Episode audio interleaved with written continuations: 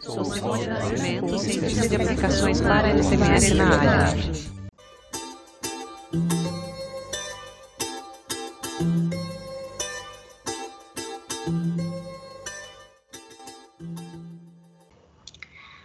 Olá, pessoal do Falando Organiquez. Estamos com mais um episódio da série Analítica com a Agnet. Hoje nós temos Janaína Gomes, especialista de produtos em espectroscopia molecular e Raman da Agnet.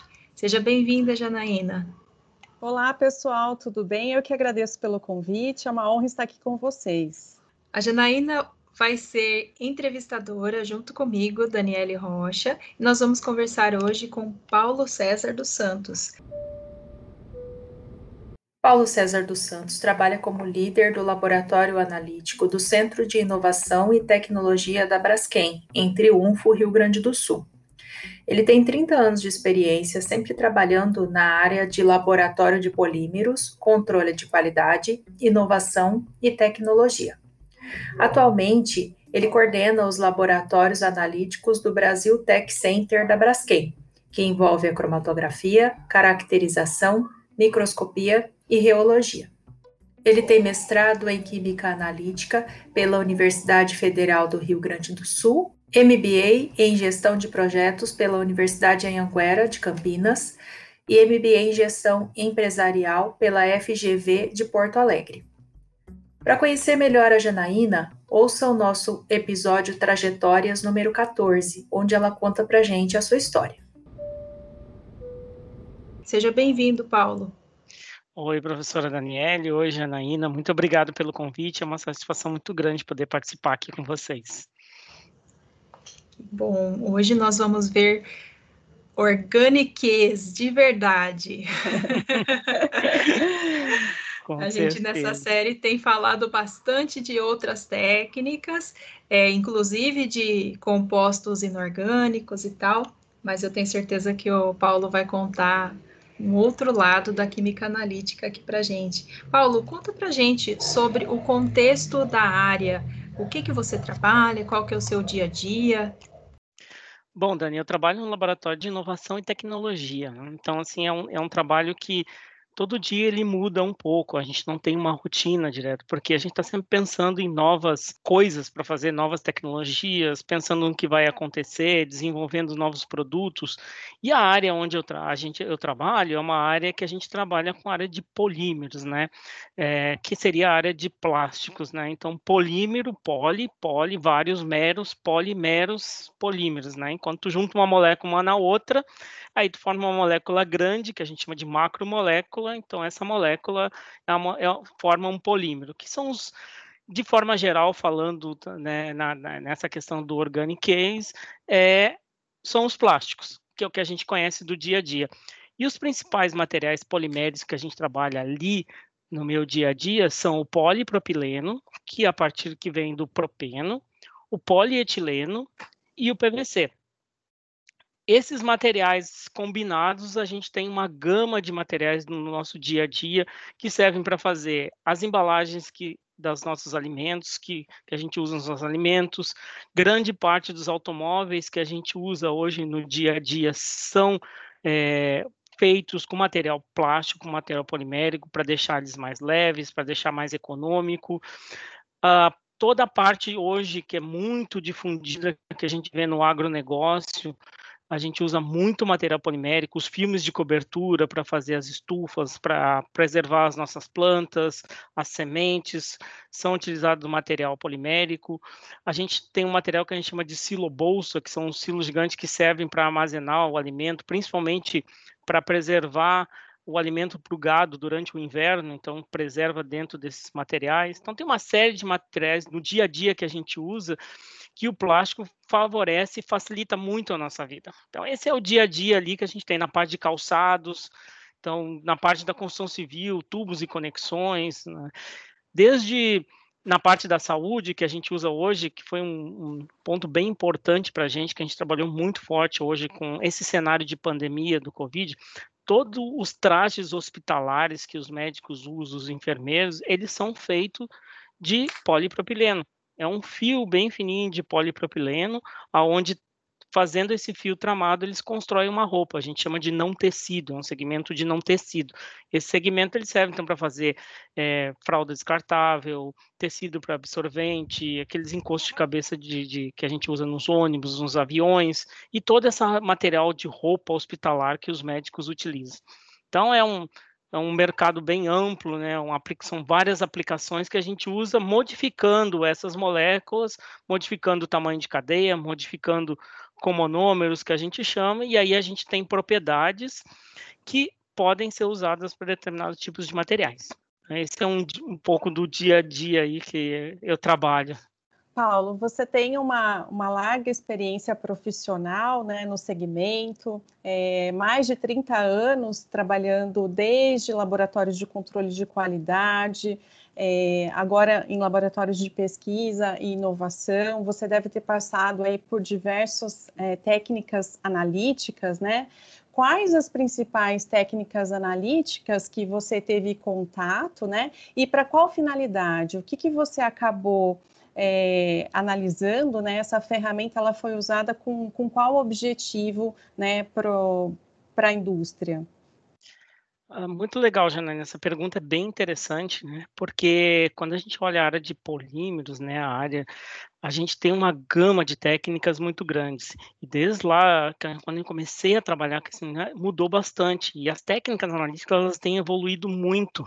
Então, a gama de oportunidades técnicas analíticas, a gente tem várias, desde as técnicas não destrutivas para até as técnicas destrutivas, dividindo um grande campo assim, de divisão.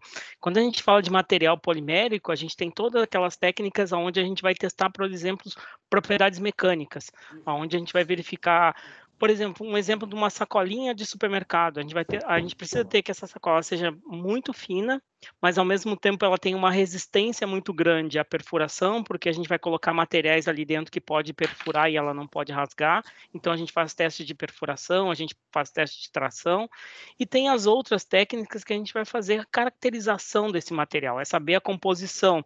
Então são técnicas um pouco mais sofisticadas. A gente entra na área de espectroscopia, entra com técnicas de microscopia, técnicas de reologia, microscopia, para ver como esses materiais são arranjados é, na, de forma espacial. Então, todos esses fatores, essas técnicas ajudam a gente a entender como esses materiais são compostos. E, principalmente, olhando para a área de inovação, essas técnicas nos ajudam a desenvolver novos materiais, de acordo com a aplicação que, a, que, o mercado exige, que a gente quer. Porque hoje em dia, cada vez mais, a gente, como consumidor, está mais exigente. A gente quer uma embalagem que mostre o produto bonito, a gente quer uma embalagem que proteja o material, a gente quer uma embalagem que ela seja segura em termos de saúde. Então, também um outro ponto que é importante, que essas técnicas ajudam muito a gente, é na questão, por exemplo, da saúde. Existe uma legislação controlada aqui no Brasil, por exemplo, pela Anvisa, que regulamenta todos os materiais que ficam em contato com os alimentos. Então, existe uma série de exigências de compostos que podem ser colocados lá dentro que tem que ser regulamentados pela Anvisa. E essas técnicas analíticas nos ajudam a fazer todo esse controle, a verificar quais os materiais, identificar as moléculas, caracterizar essas moléculas e quantificar essas moléculas para que elas estejam na concentração correta.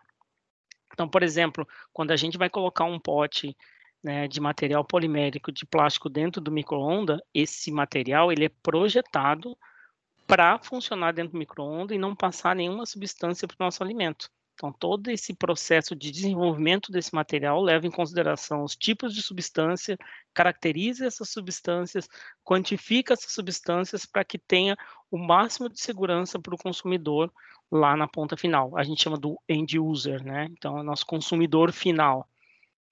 Paulo, essas, esses materiais, essas embalagens, principalmente quando destinadas para alimentos, elas são muito complexas, né? Apesar do consumidor final ele não enxergar, tem várias camadas de materiais diferentes, né? Que tudo isso tem que passar é, por um controle de qualidade, né? Além de um desenvolvimento também bastante rigoroso, né? Como que vocês fazem, né? Desde a parte de desenvolvimento até o controle de qualidade para elaborar essas embalagens, né? Onde você pode ter é, camadas com poucos microns de espessura e depois você vai ter que fazer o controle disso na rotina. Boa, exatamente, boa pergunta, Janaína. É, para desenvolver uma embalagem, por exemplo, a gente fala, a gente fala de embalagens flexíveis, né? Normalmente essas embalagens elas realmente são compostas de várias camadas. Normalmente a gente tem em média no mercado aí de 7 a 15 camadas que compõem é, uma embalagem dessa. Por exemplo, um exemplo bem típico, falando de uma embalagem, por exemplo, a gente estava falando de cachorro, né? Embalagem de comida de cachorro.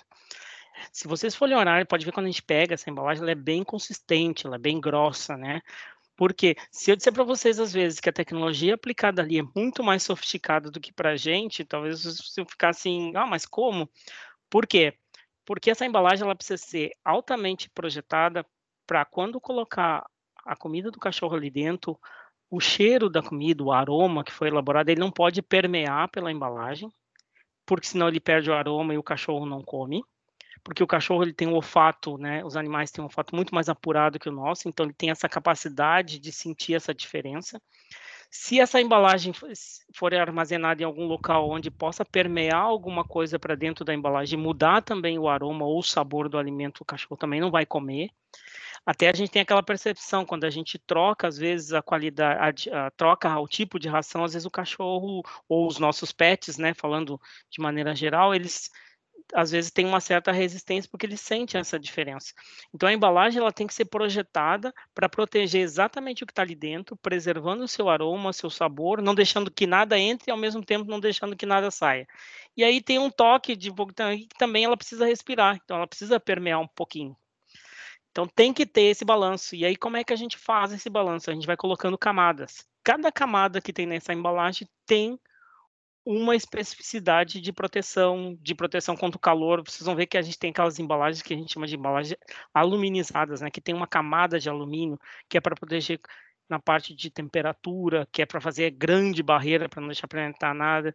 Uma embalagem difícil de, proteger, de projetar também, que é a embalagem que vai para queijos e carnes, que essa embalagem ela precisa proteger o nosso alimento e ao mesmo tempo ela precisa deixar o alimento ali dentro respirar.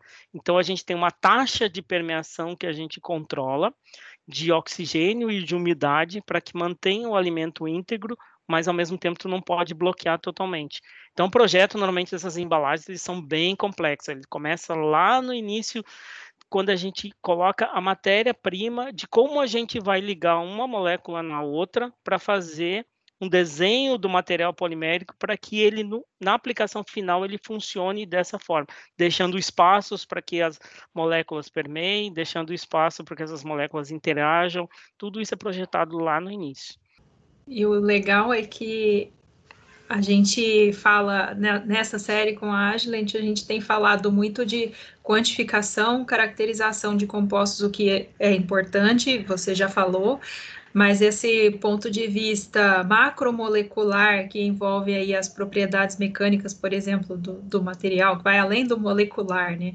É bem interessante pensar nessa necessidade, né, da indústria de polímeros esse ponto ele é interessante porque ao mesmo tempo a gente olha é, esse acho que é o grande ponto interessante da indústria polimérica, porque quando a gente fala de macromoléculas, é, é uma visão, mas para entender essas macromoléculas, a gente precisa entender o micro.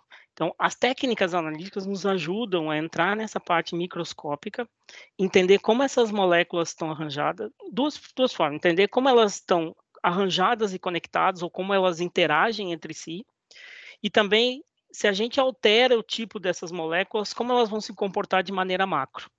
Então, entendendo a forma micro, a gente consegue projetar uma molécula maior e aí conseguir projetar melhores propriedades mecânicas para aplicação final. Então, é um balanço que a gente precisa entender a forma microscópica, como a gente vai ligar isso para poder fazer ele funcionar da forma macro. Então, assim, é um balanço entre essas duas coisas, né? Então, eu acho que por isso que eu acho bem interessante essa área, porque a gente precisa entender quimicamente como as coisas funcionam, desde, por exemplo, quando a gente está falando de permeação, que eu falei com vocês, a gente está trabalhando com forças de Van der Waals, a gente está trabalhando com interações químicas, se não a gente não entende esse processo, como isso acontece, talvez a gente não entenda por que, que o oxigênio vai permear em uma embalagem que eu tenha determinado como número e não vai permear na outra, ou ele permeia mais em uma em relação à outra, porque ele vai interagir quimicamente, talvez, com aquelas embalagens. Se eu colocar algum material para proteger essa, essa embalagem que a gente coloca, todos os materiais poliméricos para proteger ele, eu tenho que entender que essa molécula vai interagir e como ela vai se ligar, ela vai migrar, ela vai sair, ela não vai sair. Então, todos esses processos químicos que quando a gente está lá no, no, curso de graduação parece uma coisa mágica, que ninguém é, não, a gente inicialmente acha que não serve para nada, então no dia a dia realmente isso é aplicável. Eu brinco com o pessoal, a gente tem um equipamento lá que a gente usa que é sobre fluorescência de raio-x, que é para determinação de metais, porque tem alguns aditivos que a gente tem a composição metais, a gente precisa analisar também esses metais, e a gente tem uma tabela periódica bem grande. Então, quando o pessoal chega lá, eu digo, ó, oh, vocês que achavam que não se usava a tabela periódica, tá aqui, a gente usa bastante. Então, esses conceitos básicos que a gente aprende na graduação do dia a dia, lá na frente, para o dia do profissional, é fundamental que ele utilize esses conceitos, porque isso ajuda muito no entendimento dos processos.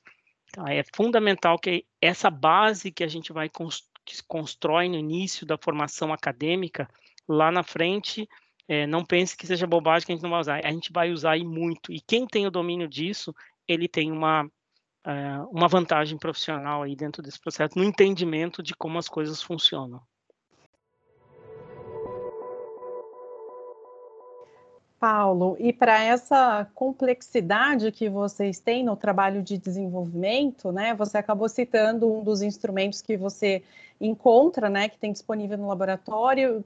Quais mais você acaba trabalhando, né? Ou que tem disponível ali para como ferramenta nesse desenvolvimento analítico?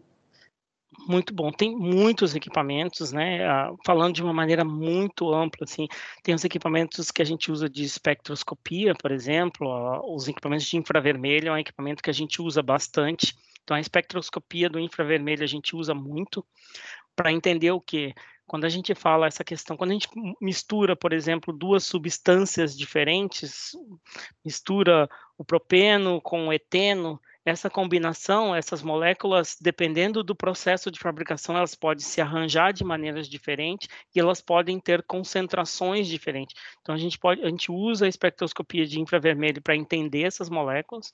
Então, com grande parte a gente tem uma combinação de carbono e hidrogênio ali e essas e, e alguns e algumas moléculas como oxigênio nitrogênio, e dependendo do jeito que essas moléculas se arranjam, através da espectroscopia de infravermelho, a gente consegue ver, é, através da absorção dessas moléculas e características na região do infravermelho, a gente consegue determinar e ver onde é que essas moléculas saem, e até mesmo a gente consegue quantificar né, a concentração delas dentro dessa desse material polimérico, por exemplo, dentro de uma embalagem, de pegar um de embalagem. Então, é uma das técnicas que a gente usa muito é essa. A gente usa um acessório também bem interessante, que é o ATR. ATR é o acrônimo de reflexão total atenuada e é uma técnica de amostragem utilizada em conjunto com a espectroscopia no infravermelho, ou seja, um acessório utilizado nos instrumentos do tipo FTIR, que permite que as amostras sejam examinadas diretamente no estado sólido ou líquido sem necessidade de preparo adicional. O ATR usa uma propriedade de reflexão interna total, resultando em uma onda evanescente que, em contato com a matéria, produzirá as informações espectrais de interesse. Então, quando a gente tem não consegue fazer essa molécula um filme, então a gente usa muito a TR também para fazer a caracterização. A gente brinca um pouco lá no laboratório que a gente faz um pouco de CSI, né? Apesar que quem olha o CSI é uma coisa meio ilusória, tá? A gente não joga a amostra dentro do cromatógrafo, o cromatógrafo é. diz que a concentração é tudo aquilo. Então, tirando um pouquinho, mas a gente também gosta de explorar um pouco mais e entender e, e vai abrindo e vai entendendo como essas, esses materiais eles são constituídos. Outra técnica que a gente usa muito e cada vez mais empregada é a parte de cromatografia, tanto cromatografia HPLC, né, cromatografia líquido, quanto a cromatografia a gás. São técnicas que nos ajudam muito, são técnicas de separação, então essas técnicas nos ajudam a entender a composição desses materiais e o que tem dentro desses materiais. A gente usa muito no dia a dia. As técnicas de microscopia são técnicas também que nos ajudam a entender como é que essa rede cristalina dos materiais são constituídas. Técnicas reológicas também nos ajudam bastante. E as análises térmicas, então, para entender DSC, TGA, nos ajudam muito a também entender como esses materiais é, funcionam ou são constituídos. Então, então, a gente usa muitas. É sempre uma combinação de técnicas para poder dificilmente você, você vai conseguir é, entender um material apenas com uma técnica, porque toda técnica ela tem é, uma limitação, ela vai ter um limitação, uma limitação em termos de visão, porque ela trabalha com determinados fenômenos, né? Então, e ela vai conseguir ter um olhar, uma visão só por parte desses fenômenos, e às vezes a gente precisa entender outros fenômenos que acontecem. Ela vai ter uma limitação de quantificação, então determinadas técnicas que eu necessito uma quantificação muito rigorosa, por exemplo, para a área de alimentos, que eu vou precisar uma quantificação a nível de traços. Então, eu estou tentando identificar algum composto que esteja a nível de ppb, de PPT. Então, essa técnica ela não vai servir para grandes quantificações, para me determinar, por exemplo, percentuais. Ela já não vai funcionar. Uma técnica que eu consigo avaliar a nível de percentual, dificilmente eu vou conseguir avaliar a nível de PPT. A gente, talvez no futuro, aí a Agile nos ajuda a desenvolver o equipamento aí que a gente consiga ter essa gama aí no mesmo equipamento, facilitaria muito a minha vida. Mas hoje em dia a gente precisa ter essas duas dimensões porque a gente precisa, são equipamentos mais sofisticados que vão ter um, uma sensibilidade muito maior, que precisam trabalhar nessa faixa e ao mesmo tempo outros equipamentos que vão trabalhar numa faixa maior que a gente não precisa ter tanta sensibilidade. Vai depender da aplicação que a gente quer. Então a gente faz uma composição dessas técnicas analíticas e aí a gente consegue começar a caracterizar esses materiais. Então, é uma diversidade de técnicas, então isso é um, é um campo bem interessante, porque a gente aprende a trabalhar com várias técnicas e principalmente correlacionar as visões de cada técnica. Então, o que, que uma técnica te mostra de resultado, que, que se está ou não correlacionado com o resultado de outro. O que uma vibração entre um grupo de carbono, oxigênio, uma vibração de uma carbonila, por exemplo, vai nos indicar dentro do material polimérico. Se essa concentração estiver alta, eu posso ter um nível de degradação alto. Esse material pode ter passado por algum processo térmico. Então, essas relações a gente vai procurando, entendendo o resultado analítico de cada, cada técnica. Ótimo exemplo de um laboratório analítico, né? Que é essa ideia, a gente ter informação, né, de todas as técnicas, né, de forma complementar, né? É, a gente também não tem intenção de ter um instrumento, né, que, que vai resolver todos os problemas. Não é esse o nosso foco, não é essa a nossa direção é de melhorar o alcance de uma técnica, ampliar resultados, mas a gente sempre vai trabalhar de forma complementar, né? Então, essa visão do laboratório integrado, né, que se baseia em diversas técnicas, ele mostra, né, como, é, como é o perfil do profissional que a indústria precisa, né? Um profissional que tenha, é, que seja polivalente, que tenha conhecimento amplo, né, de, de várias técnicas, né, para a rotina e para o desenvolvimento também. Muito bacana. Eu ia colocar isso também, porque quando a gente vê um laboratório bem equipado, cheio de coisa, é lindo. Mas aí é, não é ostentação, é porque precisa mesmo. E é esse profissional polivalente, como o Paulo, é alguém que tem essa visão de qual é a pergunta analítica, né? O que você quer saber daquela amostra. Então, explicou muito bem, Paulo. Se eu quero saber pouquinho, né, um pequeno, uma pequena concentração vai para um tipo de técnicas. Se você quer saber porcentagem, aí já é outro tipo de análise. Uhum. Muito bom. Eu fiquei pensando enquanto você falava que o conceito que a gente tem de polímero é daquele material inerte, ou seja, que não reage, não oxida, né, super resistente e insolúvel. E como é que a gente faz para fazer essas análises? Boa pergunta. É, a gente, eu digo para o pessoal, a gente tem dois mundos, né? A gente tem o um mundo aquoso e o não aquoso. Então, o mundo aquoso, que é tudo que dissolve em água, é um mundo perfeito, um mundo maravilhoso, é um mundo que a gente entende, são onde acontecem as reações do nosso corpo, é mais palpável para a gente. O mundo dos polímeros é o não aquoso. Então, para solubilizar um polímero, eu preciso usar solventes orgânicos, solventes mais pesados. É possível, sim, é, então, por, é, porque essas moléculas elas se ligaram em algum momento e elas estão conectadas por forças químicas. Então, se eu tiver algum material que eu consiga é, quebrar essas forças, eu consigo fazer a solubilização desse material. A regra é a mesma, só que a diferença é que a gente vai usar um solvente mais, é, um solvente orgânico que tenha uma compatibilidade química com esse material, né? Aquela, aquela regrinha também da, da graduação também está valendo, semelhante dissolve semelhante. Então a gente tendo, veja que as regras elas são as mesmas sempre a vida toda, né? Quando a gente aprende uma vez é que nem andar de bicicleta, né? A gente usa a vida toda. E aí a gente usa solventes orgânicos e aí cada solvente ele é característico para solubilizar algum tipo de polímero, não é sempre o mesmo é, que vai solubilizar o mesmo material ou a composição desse material. Dependendo da técnica que a gente usa, a gente realmente precisa solubilizar todo esse material, às vezes recristalizar ele, separar essas frações, porque às vezes esse material polimérico ele é composto de mais de um material, a gente precisa separar e quantificar esse material e analisar separadamente. Todo material polimérico, dependendo da aplicação que ele tem, ele vai cote de outros materiais apropriados para a aplicação que, que a gente necessita.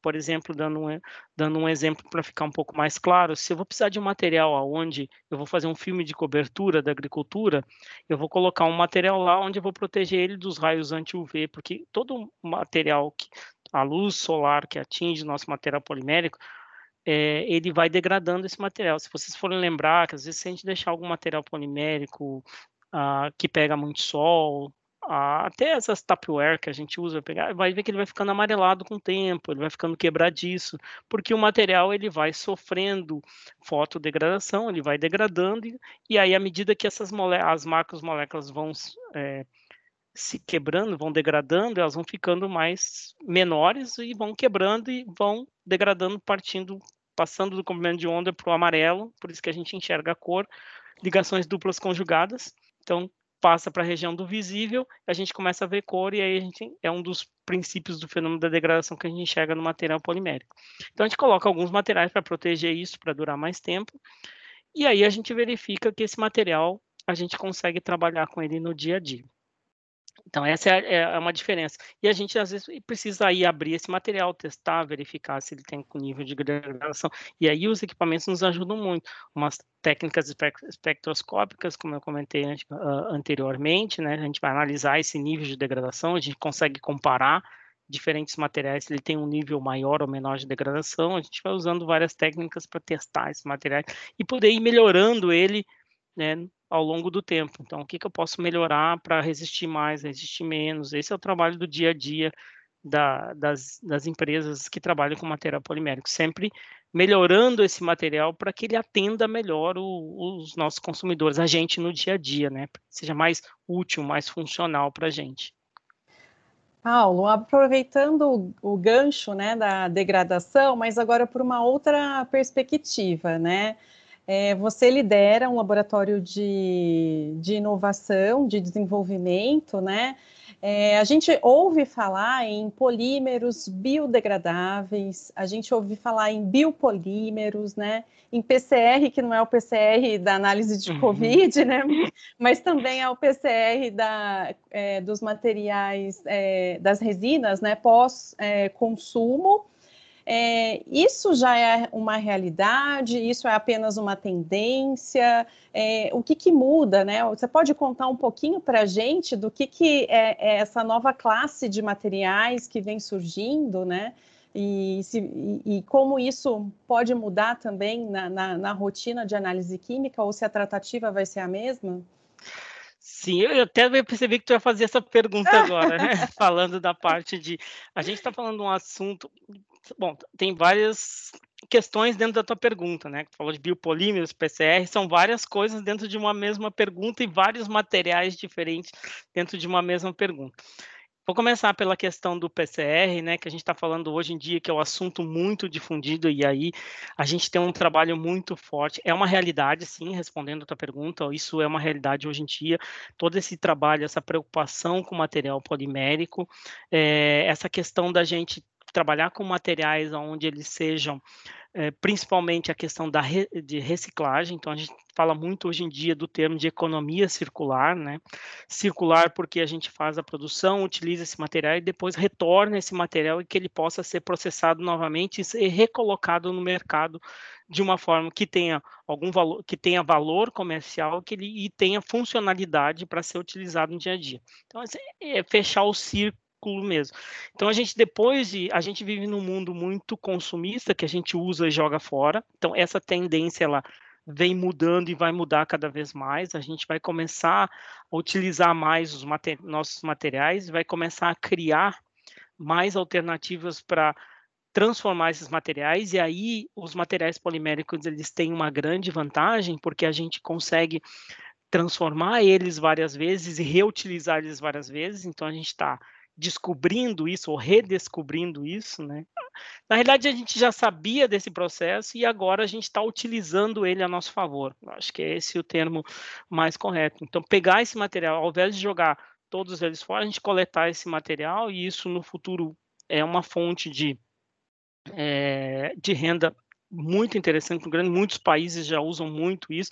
Se você for lá fora, você vai ver que o pessoal não joga mais embalagem, não coloca no, no lixo na frente de casa para o lixeiro recolher a embalagem plástica. Ele recolhe isso, ele vai num local apropriado para isso e troca isso por bônus, por bônus de supermercado. O pessoal não joga mais fora. No Brasil ainda a gente está desenvolvendo isso e a gente caminha para esse futuro.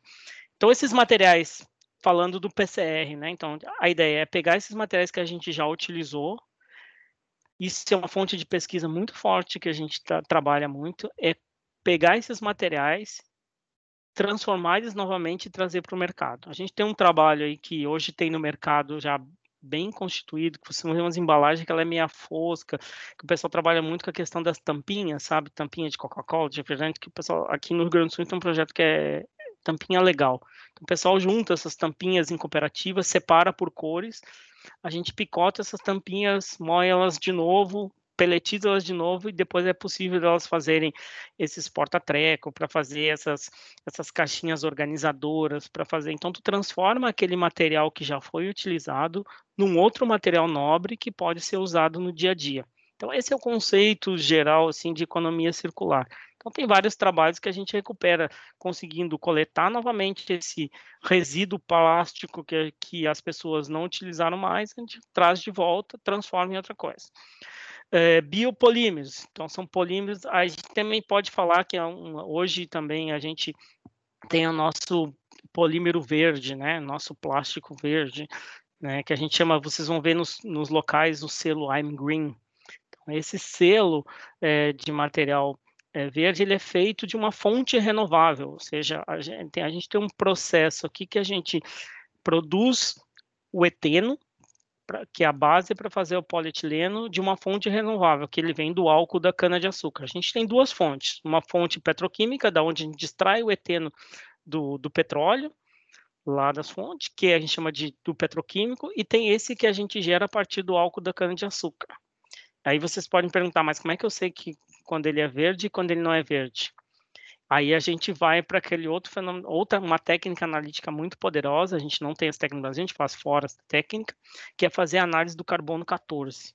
Então todo o material que ele é foi ele surgiu, né, há muito tempo atrás, o nível de carbono 14 dele é menor, que a gente faz a datação, né, de fósseis, né, porque através do nível de carbono 14. Então, um material polimérico que foi feito com, com material de origem petroquímica, ele vai ter um nível de carbono 14 mais baixo. E o material que foi feito dessa fonte renovável, ele vai ter lá 98, 97% de carbono 14.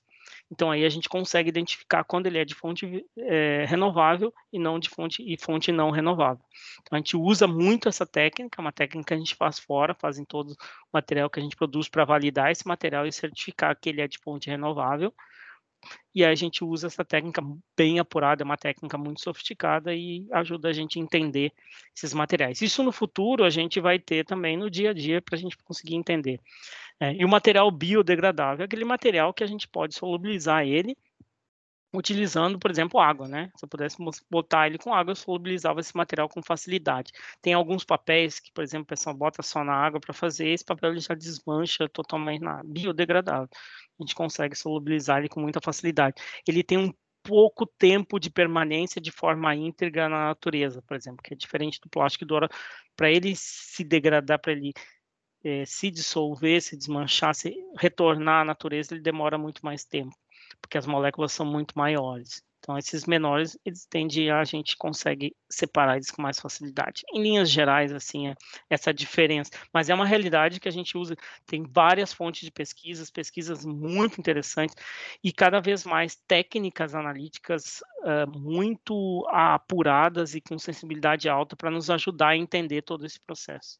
Isso já é uma realidade, inclusive aqui no Brasil. Sim, já é uma realidade aqui no Brasil. Tem várias universidades, várias empresas privadas que trabalham e estudam para ofertar esse tipo de realidade aí. Economia circular, então, nem se fala. Essa questão da economia circular hoje é, é uma questão de sobrevivência, por exemplo, é uma questão de evolução né, não só para o mundo, mas principalmente para o Brasil. Então, hoje as pesquisas, vocês vão ver que estão muito voltadas nessa coisa de determinação de PCR, e aí tem vários desafios analíticos aí quando a gente está trabalhando com essa questão de, de material reciclado, que material, porque eles vêm de várias fontes, né? Então, por exemplo, vamos pegar a última fonte lá, que é o lixão. Né? Nós vamos lá no e coletar esse material. Então, a gente tem que analisar como é que esse material vem, que tipo de substâncias tem nesse material. E essas substâncias, primeiro, a gente não sabe quais são a gente não sabe a concentração delas. É diferente quando a gente está produzindo um material novo, que a gente sabe tudo que a gente bota ali dentro e sabe quanto, quanto a gente coloca. Esse material a gente não sabe nada. Então, aí a gente vai ter que usar uma gama de técnicas para construir esse conhecimento e poder entender aonde ele vem, que tipo de substâncias ele tem e como é que a gente vai tratar esse material. Então, aí entra esse grande desafio aí de como trabalhar com que os pesquisadores hoje estão trabalhando e desenvolvendo. É uma realidade muito, e a gente vai ouvir falar bastante. Que legal conhecer um pouco mais desse mundo, né? É um mundo. É um, um mundo à parte, um mundo é. não aquoso. É. é, o Paulo, é, vocês falaram, né? Você e Janaína falaram no começo sobre as camadas de material. Então eu fiquei pensando, você tem um tipo de material, vem outro para constituir esse filme, outro às vezes. E aí na hora de analisar, você consegue separar as camadas Sim, a gente consegue separar as camadas. É, claro, tem camadas às vezes são muito pequenas, que às vezes é difícil separar. A gente chama de delaminação, processo de delaminação. Então a gente separa essas camadas e às vezes a necessidade de separar essas camadas e analisar essas camadas separadamente para entender que, que é uma. A gente consegue enxergar elas, todas elas ao mesmo tempo. Então eu também brinco com o pessoal. Ah, aquela embalagem que eu falei para vocês que tinha 15 camadas, aqui no... a gente usa um microscópio, a gente consegue ver elas e contar elas através de uma luz polarizada. A gente consegue enxergar diferente, dependendo do jeito que a luz bate, a gente consegue visualizar cada tipo de camada. Então a gente consegue entender. E aí a gente separa essas, essas camadas e analisa aí de forma separada. Dependendo do que a gente quer enxergar e analisar, a gente também pode trocar a técnica analítica. Eu posso mandar uma camada porque o microscópio eu não consigo dizer o que é cada camada, mas eu posso usar o infravermelho para poder caracterizar essa camada e me dizer o que, que é cada uma dessa camada. Então, eu combino as duas técnicas, então eu digo, ah, essa primeira é tal, a segunda é, é X, a terceira é Z, porque eu analisei no FTE, separei elas, delaminei, analisei individualmente no FTE e depois juntei elas todas lá no microscópio. Então, a combinação de técnicas para a gente no dia a dia é fundamental é, essa visão para poder entender como esses materiais são constituídos. Então, e aí no meio ainda, o segredinho no meio dessas camadas, dependendo da embalagem, ainda tem uma coisa chamada que é o adesivo, né, que vai fazer a compatibilidade entre essas camadas. E aí também tem uma empresa, tem empresas específicas que só trabalham desenvolvendo, que é um outro mundo à parte, desenvolvendo adesivos que tenham compatibilidade para unir essas camadas no processo de fabricação. Porque lembra, quando a gente está fazendo uma, uma embalagem, por exemplo, um saco de bolacha, é, é, uma máquina grande que esse filme ele corre com velocidade rápida, isso tem que juntar muito rápido e depois tem que selar e manter a solda para que entre depois num outro fornecedor que ele invase os, a, o alimento, a bolacha, saco de arroz, saco de feijão, feche isso, o tempo de contato é, para fazer a selagem é 0,2 segundos, então essa embalagem ela tem que ser muito rápida, tem que fechar muito rápido e não pode abrir mais, até chegar na nossa mesa. Então a técnica ela tem que ser muito bem constituída para que funcione tudo até o processo final. Hoje a gente já tem novidades né, na parte instrumental. É, a gente consegue juntar isso que o Paulo está fazendo de forma separada, né? É, a gente tem o infravermelho, o FTIR acoplado com o microscópio, e agora a gente nem precisa mais do microscópio, né? A gente já tem o espectrofotômetro de infravermelho, onde a gente tem todo esse controle de, de magnificação, né, é, via software, né, tem câmeras super potentes internamente e a gente não precisa mais trabalhar com microscópio e a gente consegue ver exatamente cada camada sem ter que fazer o processo químico de delaminação, né, a gente consegue visualizar, inclusive esses adesivos, né, que são ali camadinhas pequenininhas, um uhum. super desafio, a gente consegue ver é, sem preparo de amostra, é, a gente não precisa fazer ter uma tratativa especial, coloca direto no instrumento e tem a informação química, né? Isso a gente acaba chamando de imagiamento químico e é, é bem interessante, possivelmente algo que, que a Braskem e o Paulo vão trabalhar aí. É. Muito legal, muito legal mesmo. É, esses avanços tecnológicos eu acho muito interessante, porque cada vez mais os desafios né, que o mercado traz, que a, o mercado, digo a gente como consumidor, né, que a gente precisa no dia a dia para manter a nossa saúde, para tornar a nossa vida mais leve, que a gente fala muito, né, soluções para melhorar a nossa vida, que a gente é todos esses questionamentos que vêm para retornam para a indústria para desenvolver uma nova embalagem, um novo produto, de forma geral, auxiliado com, esses, com o desenvolvimento da, da área analítica, proporcionam esses desenvolvimentos. Quanto mais instrumentos que a gente consiga ter essas visões, é, não consiga fazer com que a gente melhore a nossa velocidade de entrega, reduzindo os nossos passos de, trans, de manipulação desse material, trazendo confiabilidade, ajuda muito lá no desenvolvimento final dos materiais. A gente já, já falou que não, não necessariamente precisa de um preparo de amostra, né? Com essa demonstração aí que a Janaína de, contou para gente do imagiamento por infravermelho, é só colocar a peça no equipamento e ele vai tirando essa informação, certo, Janaína? Isso mesmo, a gente coloca a amostra direta, então é um ensaio não destrutivo e que dispensa o preparo de amostra, né? Eu não tenho que delaminar nem nada, eu só faço um corte transversal para a gente conseguir enxergar ali as camadinhas do, dos filmes. Se for pensar em, em, controle de qualidade, uma coisa assim de mais rotina, mais corrido, como é que a gente analisa polímeros? Vai depender também do tipo de propriedade. Por exemplo, um equipamento esse que a Janaína também comentou com a gente seria um equipamento pela praticidade que ele tem, a diminuir uma manipulação de amostras, seria um equipamento que poderia ser analisado, utilizado no controle de qualidade. Mas normalmente o controle de qualidade, a gente deseja é, acompanhar uma determinada propriedade, onde eu possa modificar isso no processo para atingir uma especificação, para atingir um objetivo. Então, essa, dependendo da, da propriedade que a gente quer analisar, a gente vai ter um equipamento. Ah, eu quero analisar a concentração do meu comonômero que eu estou colocando no meu material polimérico. Ah, por exemplo, aí eu posso usar, por exemplo, uma técnica espectroscópica dentro de uma região muito conhecida e característica, e aí eu vou monitorando esse material ao longo do tempo, de tempo em tempo, para verificar se ele está de acordo com aquilo que eu programei, né, com aquilo que eu desejo fazer no meu produto final. Então, é aí a, vantagem do controle de qualidade, a diferença né, entre o controle de qualidade é que as coisas são mais é, constantes, né? elas precisam ser constantes, eu preciso verificar se essa constância ela está de acordo com aquilo que eu planejei. Então, essa é a diferença. Quando a gente está trabalhando a nível de desenvolvimento, muitas vezes a gente recebe algum material que a gente não sabe o que, que é, o que, que tem. Aí a gente usa as técnicas de uma outra forma, a gente usa para fazer uma explorar, né, para identificar.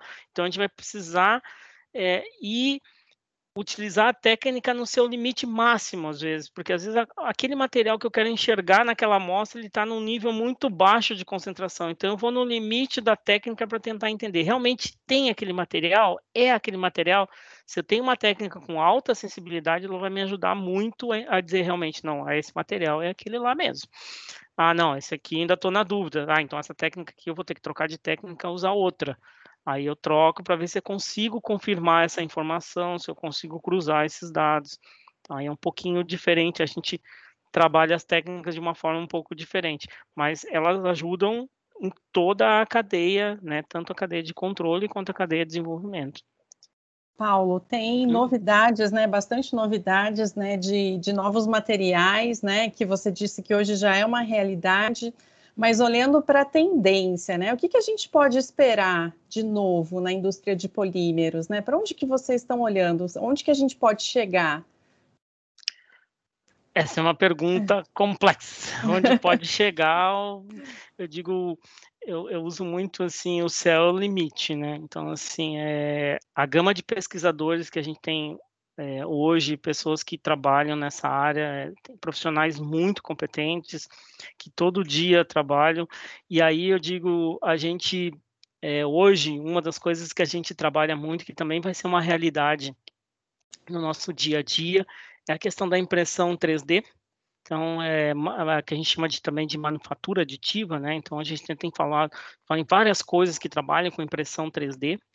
E a gente hoje é, no futuro a gente vai ter uma impressora dentro de casa, né? Então, coisas simples é, de imprimir uma conexão, fazer a impressão de. Hoje tem uma empresa de mercado já no mercado que ela trabalha com a impressão de palmilha, de, de calçado, por exemplo, pessoas que têm problemas de, de articulação, dores nos pés. É, essa empresa, você vai lá, escaneia o seu pé, ele faz uma palmilha em impressão 3D com os pontos de contatos para aliviar a dor do, do, do, pé. Então, você faz uma, uma, palmilha, uma palmilha personalizada que você vai usar no dia a dia, que vai aliviar esses pontos de tensão de contato, que vai reduzir a, a dor. Então, isso já é uma coisa de mercado que a gente tem hoje no dia a dia. Entrar ali, quiser fazer personalizar a tua palmilha, entrar nessa empresa, ele vai fazer para você. Então, é, isso vai ser uma realidade. Então, desenvolver materiais para que trabalham, para que eles tenham é, cara, é, aplicações nesse tipo de mercado é um desafio. O material ele vai ter que ter determinada propriedade, não vai ter, não pode ser tão rígido, ele tem que ser confortável, ele tem que ser macio, ele tem que a gente fala muito que o material polimérico, ele, ele o polímero, as moléculas, elas têm, que é outra coisa que a gente usa muito na, na graduação, né, que as moléculas elas se mexem, a questão da energia cinética, aumenta a temperatura, aumenta a energia cinética, as moléculas se mexem. Quando a gente trabalha muito com microscopia, que usa lá o exemplo da molécula do CO2, né, para mostrar é, as energias, então é, deslocamento no plano, fora do plano. Então, a gente usa muito essa molécula para dar como exemplo. Então, isso as moléculas também, elas trabalham no dia a dia. Material polimérico, essas moléculas se movem dependendo da, da energia cinética, do calor, aumento de temperatura. Então, o material tem que ser muito bem constituído para que esse movimento também seja de flexível, aumente. O material, normalmente polimérico, ele tem uma memória, né? Então, se deforma ele, ele volta, mas tem uma certa energia que a gente chama de tensão de escoamento. Se a gente deformar ele passando dessa energia, ele não volta mais à condição inicial. Então a gente também precisa determinar esse material para que ele tenha essa energia suficiente para que ele possa ter essa memória e sempre manter. Então vai depender da aplicação, né, mas tem realidades hoje que a impressão 3D é uma. Então para fazer uma conexão vai ser um tipo de material, para fazer uma palmilha que seja confortável vai ser outra. Hoje, por exemplo, no mercado a gente se vocês lembrar, tem uns, uns calçados hoje que ele tem uma, a, o solado dele ele tem uma borda branca, né? É bem comum agora. Isso mudou muito. Se, você, se, a gente apertar, a gente vai ver que ele é, ele é bem macio, parece borracha, mas não é borracha, é material polimérico. Então é o EVA, aquele EVA também que a gente bota lá para as crianças ficarem em cima, brincando, né? Aquilo que a gente monta tipo um Lego, né? Aquilo também. É, o tapetinho aquele é um material polimérico que ele é bem fofinho, bem flexível. É uma combinação diferente daquela que vai fazer um saco de bolacha, vai fazer um para-choque de carro.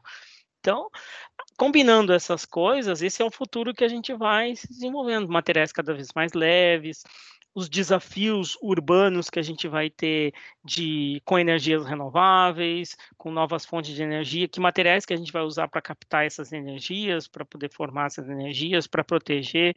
Tem uma série de coisas aí que a gente vai precisar desenvolver, de desafios né, que a gente precisa enfrentar aí para desenvolver novos materiais. Claro que hoje em dia a indústria e todas as empresas trabalham com essa responsabilidade, responsabilidade de reciclagem, responsabilidade de cuidar do meio ambiente, de ter menos impactos. Então, isso não tem dúvida que todas as empresas estão focadas nesse, nesse compromisso, né? E principalmente de preservação de materiais que melhorem a vida das pessoas, principalmente a nossa, melhorar a vida das pessoas, que tragam esse retorno para a gente. Então, é difícil responder aonde a gente vai chegar, mas ah, digamos que o horizonte ele é bem amplo, né? Tem bastante coisa ainda para trabalhar. Muito bom. A gente saiu das perguntas, mas é muito mais legal quando vai seguindo a deixa das questões, né? Hum. Você acha que ficou alguma coisa, Janaína, para a gente perguntar? Ah, eu perguntei bastante coisa aqui pro, pro Paulo. Acho que tudo que eu tinha anotado aqui. Tentei juntar as coisas, tadinho. Mandei tudo junto, né? Ah, é. é que a gente vai começar também a pagar, se falar e se empolga, né? Daí é. vai, é um assunto que eu gosto de comentar, eu me empolgo, vão me travando também, né? Porque. Não, a gente tem feito os episódios com 40 minutos, mais ou menos. Então, acho que eh, de tempo a gente já tem. É, eu só fiquei curiosa com a questão da cromatografia de polímeros. Hum. É, porque quando fala que vai dissolver o polímero, a gente não entende direito se ele vai voltar a ser monômero, se ele vai só passar por vai ficar disperso naquela solução, e aí quando vai para a cromatografia, então eu preciso dissolver o polímero, uhum. certo? Como é que funciona? Tá, tem dois tipos. Tem a cromatografia que a gente faz do polímero mesmo, né? Ou seja, é isso, exatamente isso que tu está comentando, que a gente usa uma técnica cromatográfica, né? Que a gente que é chamada GPC, cromatografia de permeação em gel, que é uma técnica cromatográfica que é, ela é cromatográfica, mas é a única técnica onde a nossa fase estacionária, que seria a coluna, não tem nenhuma interação química com o nosso analito. Essa é uma grande diferença. O que, que acontece? Ele só separa por tamanho de partícula. Então, a coluna ela é toda porosa e o material, dependendo do tamanho da molécula, quando ela passa, ele vai separar por tamanhos. E normalmente ali a gente enxerga nessa técnica, né, as cadeias menores, elas saem primeiro e as maiores saem por último ao contrário, não. As cadeias menores saem por último e as maiores saem primeiro, é o contrário. É, por que, que as maiores saem primeiro? Porque como essa coluna é toda porosa, esse material ele passa, então ele não consegue entrar nos poros, então ele passa mais rápido pela coluna. E, os, e as moléculas pequenininhas, elas ficam viajando ali na, quando ela passa, entra dentro de um poro, sai, volta, então ela demora mais para sair, porque ela explora um pouco mais o material. Então a gente consegue ver uma distribuição dessas moléculas, dessa que compõem aquele material. Então eu pego um material polimérico, por exemplo, um plástico, um pellet, né, uma bolinha desse aí, ou pego um filmezinho, corto ele e solubilizo ele num solvente. Depois tem que ser esse material pelo fato de ser material polimérico, porque a temperatura de fusão normalmente desses polímeros é alta. Então, normalmente a gente trabalha numa faixa de 150 graus, que a gente chama GPC de alta temperatura, porque a gente tem o GPC também de baixa temperatura para materiais que a gente consegue solubilizar com mais facilidade. Mas para material polimérico, desses de polilefinas que a gente chama, né? Para polilefinas a gente trabalha a alta temperatura, em torno de 150 graus. E passa esse material a essa temperatura aquecida. Aí eu consigo separar que a gente chama diferentes pesos moleculares e no final eu tenho uma distribuição desses pesos moleculares. Dependendo do tipo de material de cadeia, cada um vai me dar uma distribuição de peso molecular diferente. E eu posso trabalhar essa distribuição de peso molecular de acordo com, com a aplicação final que eu desejo.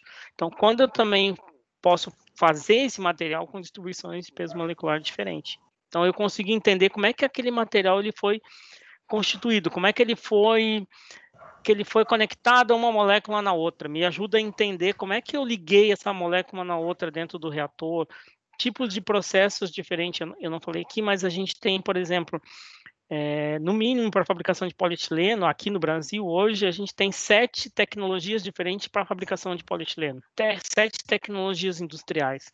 Para polipropileno, em torno de três, quatro tecnologias diferentes para produção de poli, polipropileno. Cada uma vai dar uma característica diferente, vai conectar essas moléculas de forma diferente. Então, isso, essa, essa seria uma técnica legítima de cromatografia do polímero.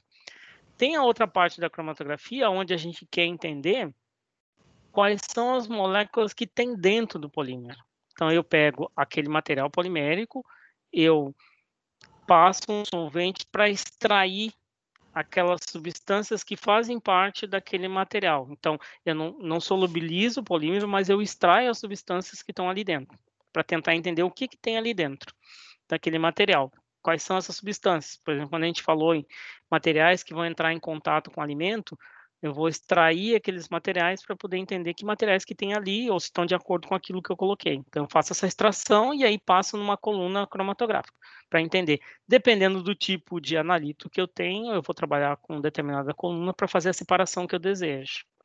Então, é, esse é o falando de cromatografia e aí vai também trabalhar, a gente vai trabalhar com diferentes tipos de detectores, né, que eu chamo que é o nosso olho, né? O detector é o nosso olho. Ele que vai dizer, que ele que vai enxergar as substâncias que eu tenho. Então, um detector ultravioleta, ele vai enxergar uma gama de materiais que tenham absorção na região do ultravioleta. Uh, detector de espalhamento de luz vai me enxergar uma característica de molécula que possa espalhar aquela luz. Um detector de, de massa, de espectrofotômetro de massas, vai me dar a visão das massas que eu tenho ali. Então, dependendo da, do detector, também o, o pesquisador, o analista, o químico, ele vai ter que saber interpretar o que aquele equipamento está te dando de visão e de sensibilidade. E aí a gente consegue também montar isso e verificar. Hoje se usa muito a técnica de espectrofotometria de massas, então massas é uma técnica que ela se popularizou, porque ela baixou também o custo e aí isso propiciou ela se popularizar e ela traz para a gente uma especificação e uma qualidade de resultado também que nos ajuda muito no dia a dia. Então, é uma técnica muito potente que hoje se usa muito para poder entender esses materiais, não só na área de polímeros, mas na química analítica em geral. Hoje em dia se usa muito espectrofotometria de massas, esses equipamentos, para entendimento dos nossos processos químicos aí do dia a dia, em todas as áreas. Então, são técnicas muito potentes aí que se usam. Um exemplo típico é o doping, né? Então, para análise das Olimpíadas, hoje se usa muito, é, que a gente chama espectrofotômetros de, de massas, equipamentos extremamente sensíveis, que a gente consegue diferenciar a nível de PPT, então parte por trilhão. Então, se eu tiver um trilhão de coisas e um pedacinho daquilo, eu, uh, em uma parte daquela eu consigo dizer que aquele com 99% de chance que aquele material é aquele material. Então, por isso que a gente consegue detectar uma amostra de, de, de, urina, por exemplo, de um atleta que ele tomou um determinado metabólico há dois anos atrás e aquele com 99% de chance é aquele material. Na realidade, a gente diz assim, para ver como a técnica é tão precisa, que a gente determina o metabólico. Porque o que acontece? O que é o metabólico? Depois que eu tomo uma determinada substância que ela passa pelo nosso corpo, ela se transforma porque ela reage com as substâncias, com as várias reações químicas que a gente tem no nosso corpo, ela se transforma em outra coisa. E aí depois eu coleto esse material e eu consigo dizer que aquilo que eu estou analisando, que é uma, uma consequência de alguma coisa que eu tomei, vem exatamente da reação daquela substância dentro do meu corpo. Então é muito sensível o tipo de equipamento, tem que ser um equipamento muito apurado. Então, isso que a gente tem hoje no dia a dia e que nos ajuda a resolver os problemas do dia a dia, né? Saindo um pouquinho da área de polímeros, entrando um pouco na área analítica, mas é o que a gente tem disponível aí, aí que também tem toda uma outra área que trabalha justamente para desenvolver equipamentos para terem esse tipo de visão. É bem interessante a área de analítica. É uma área que eu gosto bastante. Muito bom. E só fazendo uma propaganda interna, o nosso episódio 19 é sobre bioanalítica.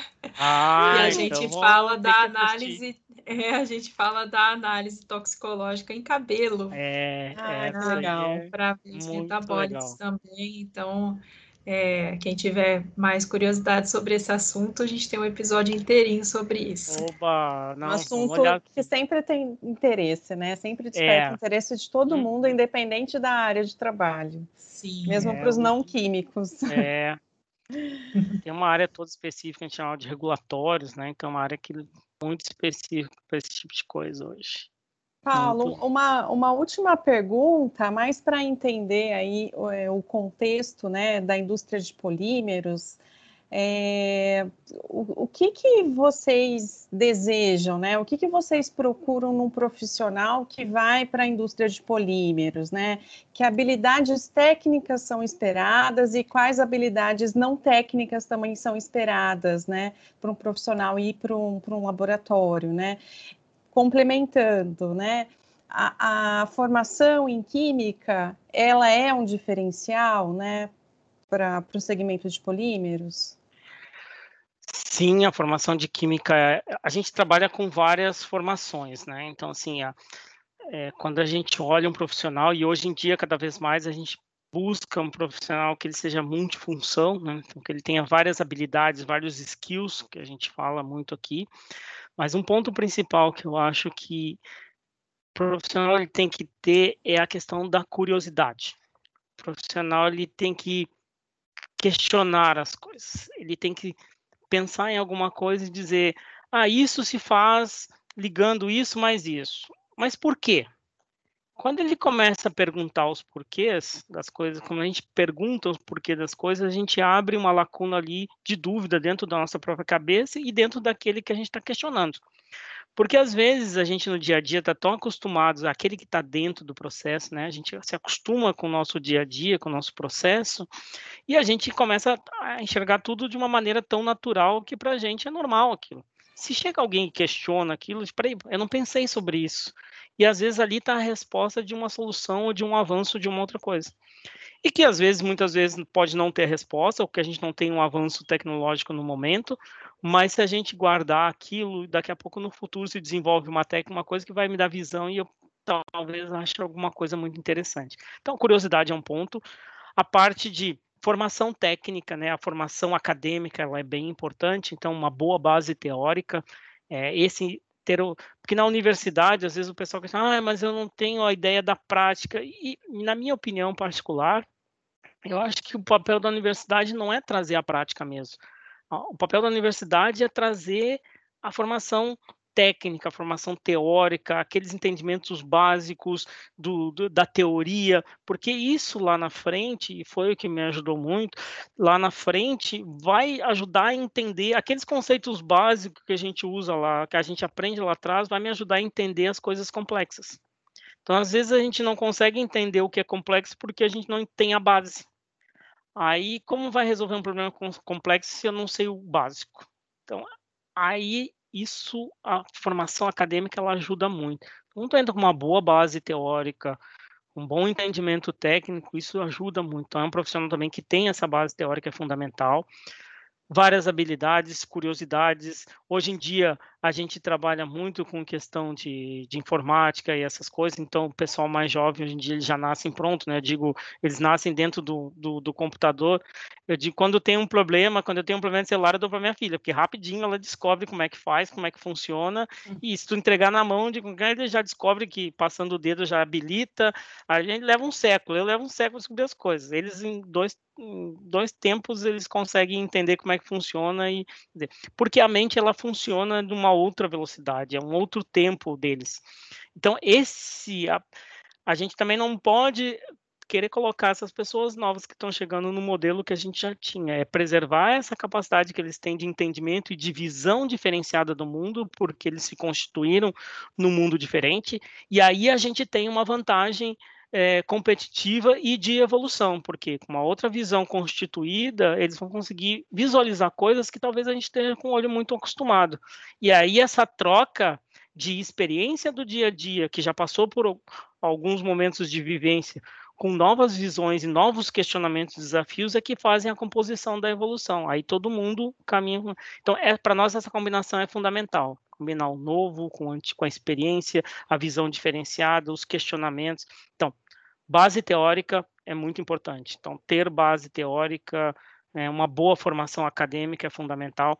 Áreas como é, química, engenharia química, é, engenharia de plásticos, é, engenharia dos materiais, que é uma área que também se desenvolveu bastante nos últimos tempos, são todas áreas que vão ajudar a compor esse desenvolvimento. Normalmente uma área só, ela, ela tem uma visão muito específica que vai ajudar em determinado ponto. Quando a gente começa a fazer a união dessas áreas, aí sim a gente consegue bons desenvolvimentos, a gente consegue pegar uma gama maior, entender o problema que a gente está sendo desafiado. Esse é o ponto. E um pouco de paciência, né? Tem que ter paciência. Às vezes a gurizada de hoje é meio impaciente, né? A gurizada quer resultados rápidos, né? Eles querem que tudo aconteça de uma hora para outra. E aí entra a experiência. Não, calma, vamos entender, vamos passo a passo.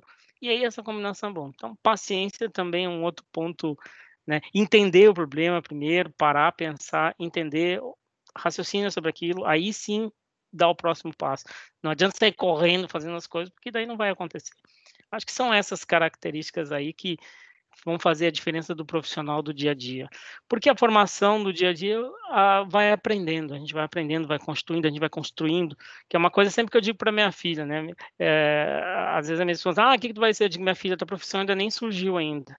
Se preocupa em estudar, porque lá no futuro a tua profissão ainda vai surgir. Com a velocidade que a gente está avançando, com a velocidade que a informática, vão surgir profissões que a gente não sabe ainda. Então, se a gente der essa liberdade também para eles pensarem, se desafiarem, a gente vai ter lá na frente profissionais com uma outra competência, com uma outra visão, que vão nos ajudar, ajudar a construir um mundo diferente, um mundo muito melhor, né? Acho que é esse o ponto, é formar agora para que a gente possa colher lá na frente, né? Dando esse espaço, a liberdade, com responsabilidade, com orientação. Então, é isso aí, a gente vai ter um bom resultado lá na frente. Hein? É muito importante esse ponto, né? Conhecimento é uma construção, né? Uhum. E, e a gente é, sempre vai estar inacabado, sempre vai ter algo para a gente aprender e construir e, e, e, inovar. Então, se a gente tem isso em mente, né? A gente sempre vai, tá, vai ser desafiado, né? E ao mesmo tempo a gente também é, não vai se frustrar, né? Facilmente achando que a gente tinha que saber tudo naquele momento e que a gente não, não tem ainda um caminho para percorrer, né? Muito é bacana. É verdade. Eu tenho uma frase que lá da época da, da, da, da quando eu estava na universidade, minha professora de licenciatura, ela colocava sempre. E aí ela dizia assim: é, conhecimento não se passa, porque não é ferro, e conhecimento não se transmite porque não é antena. Conhecimento a gente compartilha. Então, se a gente não compartilhar o conhecimento, não adianta eu saber muita coisa se eu não conseguir compartilhar isso. Não vai adiantar de nada, vai ficar só comigo. Não adianta eu não dividir com as pessoas e não interagir, trocar essa informação, eu vou ficar sempre naquele mesmo espaço, naquele sabendo, achando que eu sei tudo, enquanto o mundo está evoluindo em outra parte. A partir do momento que eu compartilho isso, que eu troco essa informação, em um momento como esse hoje que a gente está conversando, é muito rico na troca de experiência que a gente tem. A gente tá, eu estou aprendendo muito com vocês. A gente está sempre aprendendo. E essas oportunidades a gente não pode se tolir do dia a dia. A gente tem que propiciar cada vez mais esse tipo de oportunidade das pessoas interagirem, conversarem sobre os assuntos, questionarem as coisas, e aí o mundo ele começa a evoluir. Aí a gente cresce como cidadão, como ser humano, como cientista. Essa faz parte da evolução, né? Às vezes a gente esquece um pouco desse desse detalhe, né? Mas eh, para mim isso é fundamental. Nossa, fechamos com chave de ouro e frase de efeito. muito ah, obrigada. Eu, frase, eu acho muito legal. Eu que agradeço a oportunidade, que isso, nossa, foi muito bom conversar com vocês, conhecer vocês. A, a Janaína eu já conhecia, já, já tinha trocado mais informações, mas a professora Daniele foi um prazer também muito grande poder compartilhar esse momento de troca de informações. E fica aberto o convite, né? Quando passar essa, essa, questão de pandemia, quiserem visitar a gente, nosso laboratório, a gente vai ter um grande prazer poder receber vocês aqui, poder trocar um pouco mais de informações, poder conhecer o nosso um pouquinho do nosso dia a dia, o que a gente faz. Quiser Nossa. trazer os alunos também para uma visita, a Braskem também tem essa oportunidade. A gente recebe muitos alunos, muita universidade aqui também, uh, no nosso laboratório, né, mostrando um pouquinho do nosso dia a dia, de como é que é a área de polímeros. Então fica também o convite aberto. Muito obrigada, e é, e é um sonho de consumo para os estudantes de Química quando fala em Braskem, é uma empresa que todo mundo gostaria de trabalhar lá, então Não, é muito bom. nosso centro ter... de, de tecnologia e o pessoal vai gostar. Muito bom, muito obrigada, Paulo. Obrigada. Agradeço também, Paulo, Isso, por, por compartilhar o seu conhecimento, sua história e, e a Dani pelo convite. Hum. É, conte conosco no que precisar. A gente que agradece essas conversas com profissionais desse gabarito, eleva muito o nível da conversa. Então, com certeza, essa nossa conversa de hoje vai ajudar muito estudantes de química orgânica, de análise instrumental, aqueles que querem seguir a, a a carreira na área de indústria química e de polímeros, né? Então, com certeza fica para a posteridade o nosso bate-papo de hoje. Uhum. Muito obrigada. Que bom, gente. Este episódio foi apresentado por mim, Daniele Rocha, junto com a Janaína Gomes, da Asnet. A edição de som foi feita por Guilherme Carminiti, revisão por Lara Marcato e Milena Ock, Arte gráfica e Instagram por Lara Marcato e Ana Flávia Silva. Fale Ciência, fale Organiquez.